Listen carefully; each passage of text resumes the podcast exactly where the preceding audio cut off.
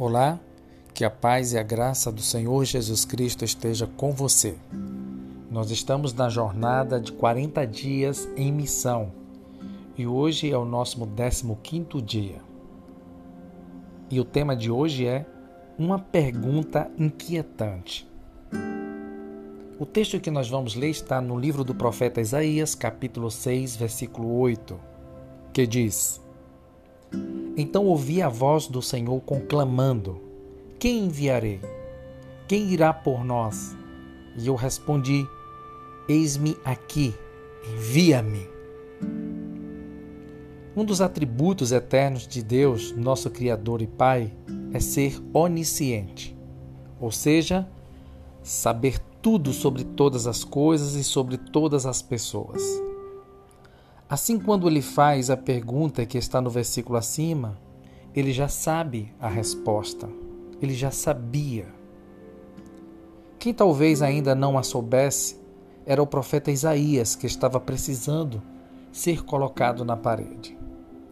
Demonstrando intimidade e submissão ao seu Criador e Senhor, ele não vacilou, não esperou uma segunda chamada e prontamente respondeu: Eis-me aqui envia-me. Mais de 600 anos depois da convocação de Isaías, o Novo Testamento destaca um outro personagem que na juventude perseguia cristãos. Antes de ser martirizado em Roma, escreveu quase a metade do Novo Testamento. Esse personagem ousado é o apóstolo Paulo, um exemplo de pessoa que nasceu e cresceu orientando a ter muito sucesso. Desde pequeno foi educado nas melhores escolas. Discípulo de Gamaliel. Tornou-se doutor da lei entre os fariseus e certamente foi muito competitivo em tudo o que se propôs a fazer. No livro de Atos dos Apóstolos, no capítulo 22, do versículo 2 ao 5, diz assim: quando ouviram que lhes falava em aramaico, ficaram em, absoluta, em absoluto silêncio.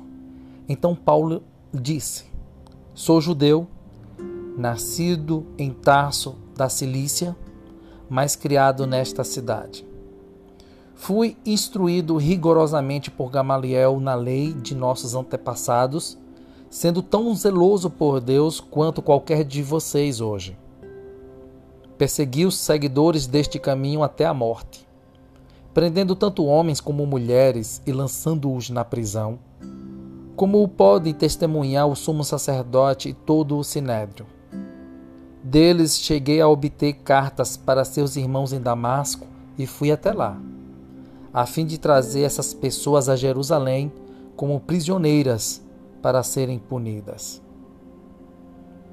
Após sua experiência de, de conversão, a caminho de Damasco, no livro de Atos dos Apóstolos, no capítulo 22, versículo dos 5 até o 21, quando ouviu e respondeu ao chamado do Senhor Jesus Cristo, teve uma história de transformação de vida e prioridades tão impactante, passando por momentos de perseguições, naufrágios, açoites e prisões sofridas pela causa do Evangelho que até hoje tem inspirado muita gente a entregar sua vida inteiramente à missão de proclamar o Evangelho. Paulo não só se converteu, mas aceitou o desafio de se tornar um missionário por toda a terra conhecida naquele tempo. No livro de Atos dos Apóstolos, no capítulo 26, versículo 19 e 20, diz: Assim, rei Agripa, não fui desobediente à visão celestial Preguei em primeiro lugar ao que estavam em Damasco, depois aos que estavam em Jerusalém e em toda a Judéia, e também aos gentios, dizendo que se arrependessem e se voltassem para Deus, praticando obras que mostrassem o seu arrependimento. Por isso os judeus me prenderam no pátio do templo e tentaram matar-me. Mas tenho, contudo, com a ajuda de Deus até o dia de hoje. E, por este motivo, Estou aqui e dou testemunho tanto a gente simples como a gente importante.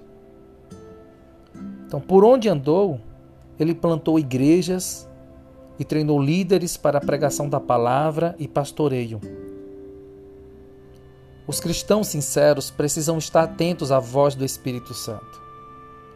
Deus mantém sua pergunta a Isaías 6, versículo 8, não porque ele não sabia as respostas de cada um de nós.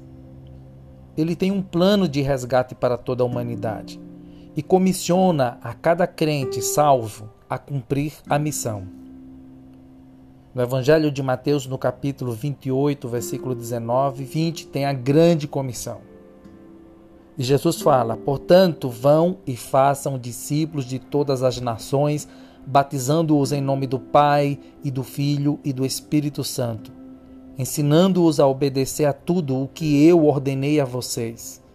E eu estarei sempre com vocês até o fim dos tempos.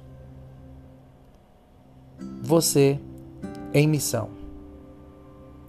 Em resposta à pergunta descrita em Isaías 6:8, no texto que nós lemos, quais prioridades você mudaria a fim de obedecer ao chamado de Deus? Que o Espírito Santo fale ao teu coração e que você possa estar dando resposta a esta pergunta. Que Deus te abençoe.